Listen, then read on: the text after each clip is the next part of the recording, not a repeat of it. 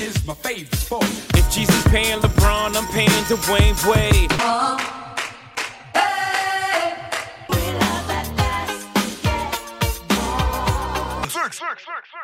Salut à tous les fans de NBA, c'est Tic et je suis très content d'être avec vous aujourd'hui pour un nouveau numéro de notre podcast Les Sixième Hommes. Alors on revient seulement une semaine après le dernier podcast, on est très content et je- comme chaque semaine je suis en compagnie de Easy. Comment ça va? Super, salut, on est là. On est là, tranquille. c'est tout ce que t'avais comme intro. T'as pas trop, Ouais, j'ai pas trop aimé, je suis un peu Pas très- fatigué. pas très inspiré cette semaine. Non, non, nul, nul. Alors, au programme, j'espère que le programme d'aujourd'hui va t'inspirer un peu plus. Aujourd'hui, au programme, on aura euh, nos désignations de MVP et champion. On commence chaque podcast par ça euh, maintenant cette année. Ensuite, on aura les tops et flops de la semaine. On passera à notre rubrique rookie coup de cœur. Et euh, pour le sujet du jour, ça sera les oubliés de la NBA, ceux que la NBA a mis un peu de côté à notre grand regret. Euh, Easy, je vais te laisser tout de suite démarrer avec ton euh, champion, pronostic de champion pour cette année. Clippers, je suis encore sur Clippers. Tu restes sur les Clippers Ouais, je reste sur les Clippers. Et toi? Euh, je reste sur les Bucks. Et ça va avec euh, mon MVP qui a changé. J'avais mis euh, Davis la semaine dernière, Ah, donc. qui, je le rappelle, a donc, fini donc tu mets meilleur joueur. Il a été. je, je rappelle que Davis est devenu meilleur joueur de l'Ouest de la semaine. Donc, je suis plutôt dans les bons trucs. Mais je change à Janis parce que les Bucks sont vraiment en très très grande forme et que lui-même est en très très grande forme en ce moment. Donc, je pense qu'il est parti pour Giannis, faire un là, petit là, doublé. si euh, ça s'arrête aujourd'hui, tu mets Janis MVP Ouais.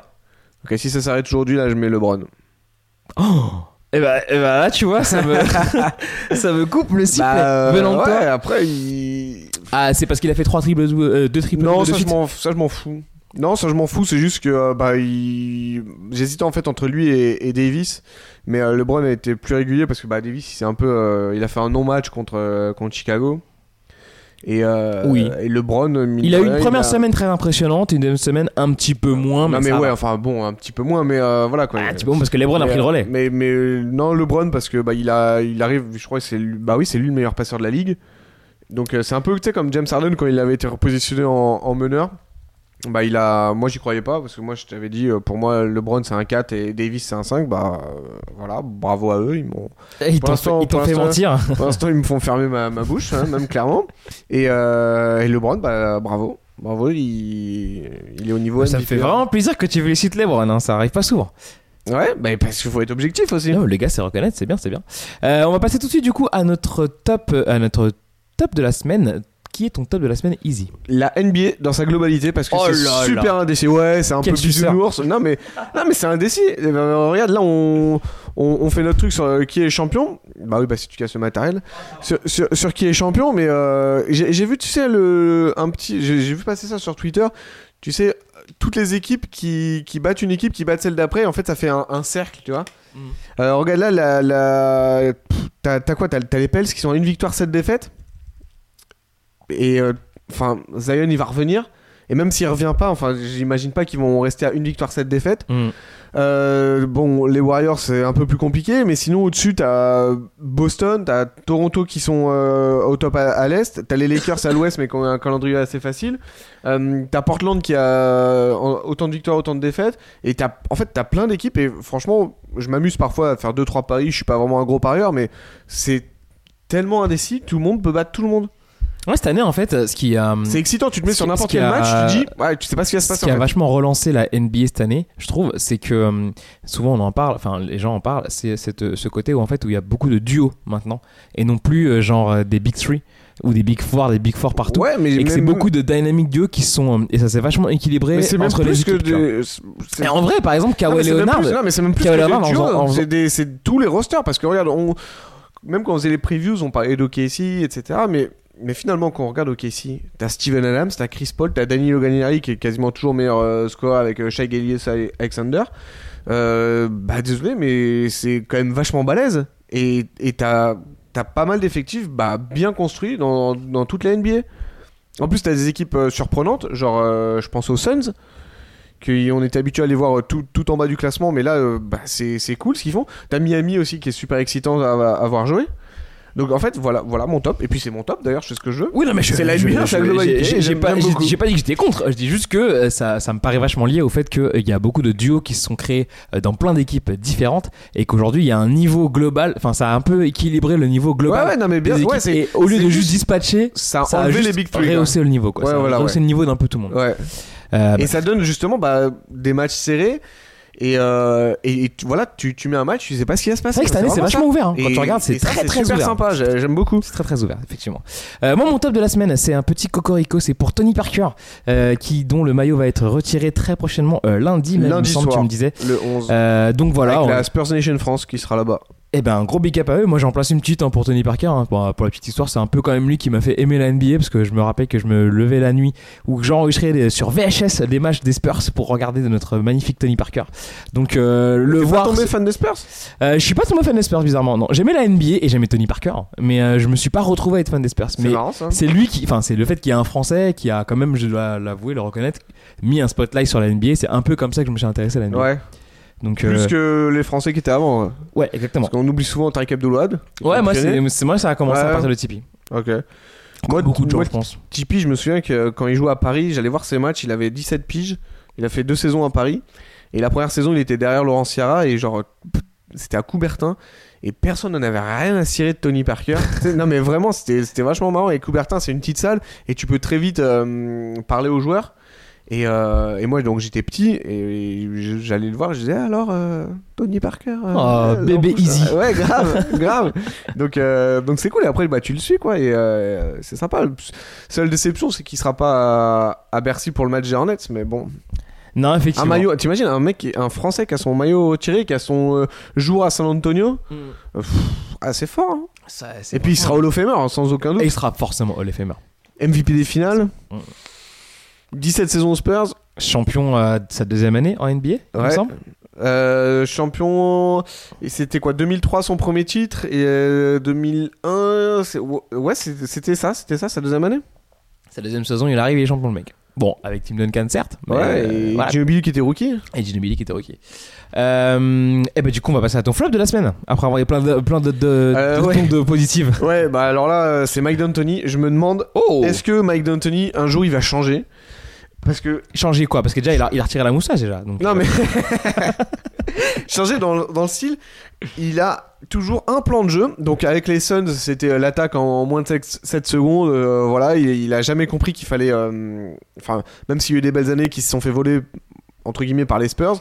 Mais il s'est jamais euh, adapté. Euh, là, avec les Rockets, c'est pareil. Donc, c'est beaucoup d'isolation euh, sur euh, Harden, sur Chris Paul l'an passé. Bon, bah, maintenant, il y a Westbrook. Mais t'as l'impression que. Et une tripotée de 3 points, toujours plus. Mais t'as l'impression que, voilà, il y a un système de jeu et il sait pas faire autre chose. Alors, ouais, quand ça marche, bah, c'est génial et on dit euh, super. Mais il n'y a pas de plan B, en fait. Et je me demande, est-ce que. Je sais pas, il va comprendre un jour qu'il faut peut-être euh, avoir plus d'options, avoir. euh, je sais pas, même la défense de Stanley Houston, je la trouve pas terrible.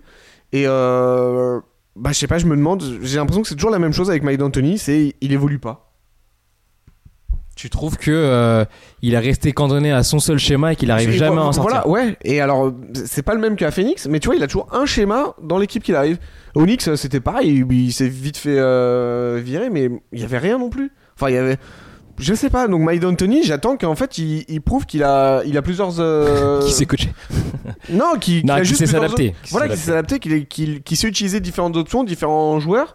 Et pour l'instant, bah, je sais pas, il me déçoit quoi. Et je suis toujours. Et j'en avais parlé au dernier podcast, mais je suis toujours pas convaincu. Ça, ça va être mon fil rouge, je pense. À quel moment je vais être convaincu du duo euh, Westbrook-Harden, tu vois? Là, je suis désolé, je suis toujours pas convaincu. Ouais, bon, après, est-ce que. euh, comment te dire? C'est sûr que quand tu vois à côté comment ça clique euh, aux Clippers, euh, où tout de suite ça fonctionne, euh, c'est vrai que. la- mais pas que. Non, mais Miami dire- qui leur ont mis euh, combien, combien? Bah, Pas tant que ça, euh, l'é- l'écart final. Mais euh, le premier carton, l'un des pires cartons de, de Houston. Mais terrible. Après, il y a eu que 8 matchs, ils sont quand même à 5 victoires, 3 défaites. C'est pas catastrophique non plus. Non, Et on peut je suis d'accord, mais l'année dernière, temps, dernière tu vois. entre l'année dernière et l'année d'avant, bah, les défauts d'Houston, c'est les mêmes. Tu vois, donc là, Oui, on ça- va arriver. en même temps, on c'est pas Westbrook qui allait corriger ça. Non, non soi. mais je parle de Mike D'Antoni là. Oui. Donc on va arriver encore en playoff, ils vont se faire sortir encore en playoff et on va encore dire Ah bah oui, bah euh, Mike D'Antoni il a proposé que des 3 points et des isolations et, et rien d'autre. C'est ce qui va se passer. Alors Harden, il va nous sortir une grosse saison d'MVP. Westbrook, il va encore sortir des triples-doubles.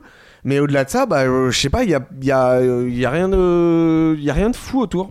Et je trouve ça dommage. Parce qu'en plus, il, il a les armes.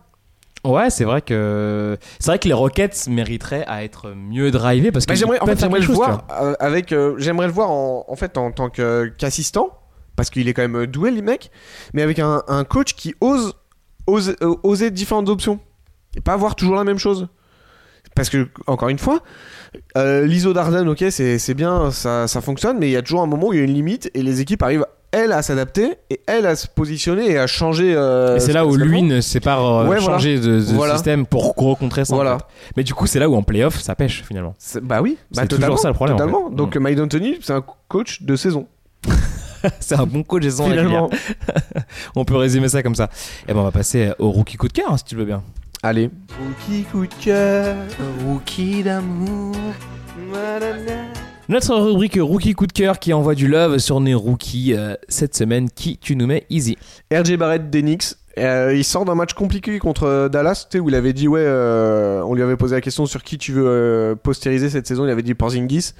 donc, donc bien sûr, les Knicks fans étaient, étaient super Ah, contents parce que bah bien sûr Porzingis, alors Il a il l'a su pas gérer fait. la foule. Nilikina a failli le faire, très surprenant. Euh, enfin, très surprenant dans le sens où euh, il- on a l'habitude à le voir timide, etc. Et puis, bah, Porzingis, c'est 2m21 quand même, c'est pas euh, ton voisin. Tu m'étonnes. Enfin, je connais pas ton voisin d'ailleurs. Fais pas le mettre 21. Et euh, non, et RJ Barrett, euh, bah, en plus, il a loupé des, des lancers francs. Il, enfin, il a pas été très, très clutch pour euh, Dallas, mais je trouve que c'est pas mal ce qu'il fait parce qu'il il est au Knicks. Donc, euh, on sait que c'est compliqué de jouer, jouer à New York, mais lui, il assume pleinement et il prend les Knicks sur ses épaules. Et euh, Finalement, jouer dans une franchise qui ne joue rien cette année, ça lui a sûrement aussi bah, joue rien. pression, en Attends, fait. euh, joue rien. euh, c'est pas, à mon avis, leur ambition, c'est pas de jouer à rien. À mon avis, leur ambition, c'était quand même d'accrocher les, les playoffs et c'est pas foutu. Alors, C'est pas fini. on va pas conclure tout de suite que les Knicks c'est mort, mais euh, non, mais parce que alors ça a- paraît quand même Parce qu'on parlait de. Mike D'Antoni, mais David Fisdale, je pense que là, on est tous d'accord que pour l'instant, c'est le pire coach NBA, personne comprend ce qu'il fait. Ah bah ouais, bah.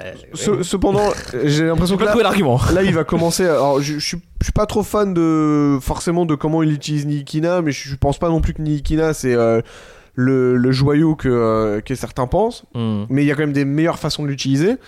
Et, euh, et là, je crois que bah, bah, ça devient indiscutable qu'il faut le mettre titulaire et il faut que ce soit lui qui est les, euh, qui est les rênes de l'équipe. Mais RJ Barrett, bah voilà, il peut, il peut totalement prendre les Knicks sur ses épaules. Et, euh, et, et, c'est pas le même style de joueur, mais là aussi, je vais faire une comparaison avec les Rockets, avec James Harden, et, faire les décalages, faire des, des passes lobées, faire ces, ces petits mouvements, tu sais, de- d'espèce de. Parce que RJ Barrett, c'est un mec un peu, tu sais, un peu lent, mais qui maîtrise ses, ses mouvements. Tu vois, c'est pas un mec rapide, c'est juste un mec lent qui maîtrise tous ses mouvements et qui va faire ce, ce qu'il sait faire Hmm. à la perfection. Donc il va pas forcer, etc. Mais en fait, c'est c'est un joueur d'expérience. Tu vois, c'est un rookie, mais un rookie joueur d'expérience. Donc, il y a un si bon, c'est- un bon ça. QI basket. Ouais. C'est comme Ouais, ça clairement, qu'on peut le dire. Clairement. Donc là, il se, il joue beaucoup en plus, peut-être même un peu trop. Mais euh, Après, c'est, c'est, c'est- ça va être trop cool pour un rookie d'arriver comme ça et d'avoir autant de temps de jeu, tu vois. bah, il- Et c'est aussi une bonne assume. façon pour eux c'est qu'il assume. hein. Il est au Knicks, il assume. Il y a pas mal de joueurs qui sont pas venus cet été. Lui, il est là et euh, voilà, il, il a pas peur de, de relever le défi des Knicks. Bah un peu en fait comme quand Porzingis est arrivé à New York, il avait pas peur. Bah, alors c'était encore plus compliqué son histoire Porzingis, mais RJ Barrett là, il était un peu plus attendu. Et euh, parce que pas sifflé dès sa draft, mais euh, mais il y a- franchement j'ai pas de critique pour l'instant à faire sur RJ Barrett. Le gars il, il assume, il Mhm. assume totalement. C'est quoi, c'est le deuxième meilleur score chez Rookie, il me semble? Euh. Euh, derrière Kendrick Nunn? Je, pense, je crois que c'est ça le classement. Mais euh, non, mais franchement très content pour lui. Et, et son jeu de passe, bah il va, il va, il va s'améliorer. Et puis après c'est une saison rookie, il va y avoir des hauts, il va y avoir des bas. Il va claquer des, des matchs 100, et il va claquer des matchs à euh, pff, 35, peut-être 40 points, mais en faisant jouer l'équipe. Et, euh, et j'aime beaucoup ce que je vois. Eh bien, moi, je vais enchaîner avec mon rookie coup de cœur, c'est Jamorant. Encore Euh, Deux semaines d'affilée? Bah, pour l'instant, mec, j'ai pas grand chose à leur reprocher, tu vois. Genre, euh, le mec, il tourne à 24 points par match, tu vois, genre 5 assists, plus de 5 assists. Bah, Il a failli se péter le genou quand même là sur un gros dunk euh, ouais, loupé là. c'est vrai, c'est vrai que ça pourrait mettre fin à. À ton rookie coup de cœur, un autre mon gars. je vous souhaite pas. Mais ouais, pour l'instant, je reste sur Jamorant qui, euh, moi, continue de m'impressionner. Et surtout, il est toujours constant. Ça fait que deux semaines, certes. Mais euh, en tout cas, pour l'instant, il me, il me montre de belles choses. Donc voilà pour mon rookie coup de cœur. On passe au sujet du jour. Allez. Les le oubliés. sujet du jour, ce sont les oubliés de la NBA. Euh, tous ces joueurs qui euh, ont eu, eu une carrière NBA et que euh, les franchises ont tout simplement mis de côté, pas rappelé ou qu'ils sous-exploitent. Je pense notamment à Jeremy Lin, qui cet été, Triste. On en avait parlé dans euh, la preview euh, de, euh, Toronto. de Toronto, exactement, où il expliquait que du coup, en fait, personne n'avait appelé dans une vidéo trop triste où il s'est mis un peu à craquer ouais, sur scène. mais à côté de ça, il y a aussi d'autres joueurs hein, qui sont encore là Bah, a- et le- dont on ne parle pas, enfin qui ne sont annoncés nulle part. Donc je pense à Carmel Anthony, Joachim Noah, Iman Shumpert, J.R. Smith. Donc c'est quand même pas des peintres, tu vois, c'est quand même des Ah, mecs ils peuvent rendre service quoi. tu vois, qui peuvent aider. Tu vois, genre euh, si Vince Carter il joue encore, c'est qu'il a toujours un rôle à. Euh, à- attends, parce à que jouer, attends, tu vois. Vince Carter, c'est différent parce que lui, il a l'hygiène de vie, il est euh, incroyable. Je suis d'accord. Et il connaît son rôle, mais- tu vois. Parce que Melo, le problème de Melo, c'était son fameux euh, moi sortir du banc jamais. Tu vois, donc on se pose des questions. Alors comment tu justifies Joachim Noah dans ce cas-là? Non, mais Pour, Me- pour Melo, je veux bien, mais pour Joachim Noah, comment tu l'expliques? Bah, il, il est fragile physiquement. Il... Non, c'est non, mais c'est vrai parce que en plus Joachim Noah l'année dernière à Memphis, il a été énorme. Coucou LeBron. Désolé, mais c'est vrai. C'est méchant, mais oui. Mais, euh, mais même Iman Shumpert, tu vois, c'est un mec qui, qui serait super utile. Et dans beaucoup d'équipes, il y a des équipes qui se cherchent des. des comment dire Des euh, identités défensives. Ah, on a de la pub donc maintenant dans le podcast. Exactement. Ah, Génial. Euh, des identités défensives, bah, il est là et il peut donner un coup de main. C'est vrai, mais Des- après. euh. Tu vois, les Clippers par exemple. Euh, moi, je serais pas. En même temps, Melo, tu le fais fit où Tu vois? Si, S'il a été mis de côté par 30 franchises, parce que c'est ce qui se passe, euh, c'est qu'il y a des vraies raisons derrière. Donc à vois. Memphis, tu le prendrais pas, Carmelo? Tu penses qu'il serait pas utile pour mettre des, des points? À Orlando qui arrive pas à passer les Je 100 pense que points par match et tu crois qu'il il serait pas utile? Je pense que les coachs et les franchises euh, Mais ils ont peur en fait, à mon avis, ils ont peur pour Melo. ont des doutes, tu vois. À mon avis, pour Melo, ils ont peur de, de, de la de l'emprise, tu vois, de tout ce qu'il y a autour. Parce que Carmelo, Trop d'attention. tu peux pas, voilà, tu peux pas euh, arriver et dire à Melo, bon, euh, ok, tu vas être juste dans le corner et attendre d'avoir des, des shooters 3 points, tu vois. Faut qu'il arrive à comprendre. Il y a Jamal Crawford aussi. Qui, bah, lui, c'est encore différent parce qu'il défend, il défend plus. Ouais. Mais il- son dernier match avec Phoenix l'an passé, c'est 50 pions. Ouais, parce qu'il a, il, a toujours montré qu'il était capable de scorer. Voilà. Mais les Warriors, tu vois, qui, qui galèrent là avec leur effectif de G-League parce que tout le monde est blessé. Bah, Un retour de Jamal Crawford là-bas, un, un peu de Arne de Noah, un peu Après, de. après, est-ce de- que c'est, est-ce que c'est, euh, enfin, c'est pas un phénomène nouveau de toute façon. Genre, par exemple, moi, ça me fait penser à Nate Robinson, tu vois, euh, qui en fin de carrière finalement pouvait encore jouer et qui a juste été rappelé par personne et qui a fini, bah là, je viens de le voir euh, à Tel Aviv, tu vois. Euh, Il y a donc- des rumeurs à Paris. ouais. Bah, donc du Mais coup, il y a- y, y une catégorie de joueurs comme ça. Et moi, ça me fait penser à J.R. Smith, tu vois, typiquement. C'est des joueurs euh, regarde, à regarde, driver, c'est difficile. en Regarde fait. Boston. Boston, ils ont, ils, ils ont des soucis dans la raquette. Tu crois que ça leur ferait pas plaisir hein? Ça leur ferait pas du bien, Joachim Noah? Euh, si, évidemment, mais après, euh, Iman pas. Shumpert, excuse-moi, Iman Shumpert, fais-toi toutes les équipes NBA, je vois pas une équipe dans laquelle il donnerait pas un, un coup de main. euh, Est-ce que c'est les joueurs qui demandent trop de Après- salaire? Est-ce que c'est. euh, ouais, peut-être. Après, est-ce qu'ils ont des problèmes physiques qu'on connaît pas? Genre Noah, il sort d'un problème physique, mais apparemment c'est réglé. Je, je sais pas, est-ce que leur hygiène de vie est. Est-ce que c'est la réputation qui joue contre eux? Ouais, parce que finalement, Carmelo l'an passé à Houston, on critique. Il on a pas fait tant de bacs que ça au final. Bah non, et puis bah il était, il mettait ses points. Après, il, il a accepté de sortir du banc. Euh, Mike D'Antoni, il disait euh, ouais, il a accepté de faire tout ce qu'on lui a demandé. Et on l'a dégagé. Et on- mais on- après, on sait pas qu'est-ce qui s'est vraiment passé dans le vestiaire ou est-ce que ça clashait avec d'autres joueurs, je sais pas. Mais ces mecs-là, ils ont encore leur place en NBA. Et je sais pas, je je trouve ça étonnant en fait. Je trouve ça étonnant. qu'ils aient été mis de côté comme ça. Ouais. Moi, Jérémy Lin, ça m'a vraiment étonné. Parce que c'est un mec, tu vois, genre, il y a plein de franchises où, euh, clairement, elles auraient besoin d'un meneur euh, remplaçant pour, euh, Non mais oui, mais pour clairement. suppléer euh, ton Genre, blessé à, de service. à. Minnesota, ils auraient besoin d'un meneur. Aux Clippers, Aux Lakers. aux, aux- aux Clippers, c'est bien, mais c'est un peu court sur le poste 1. Aux Lakers, mec, genre, on a qui? Bah si, quand même. Rondo, il est blessé.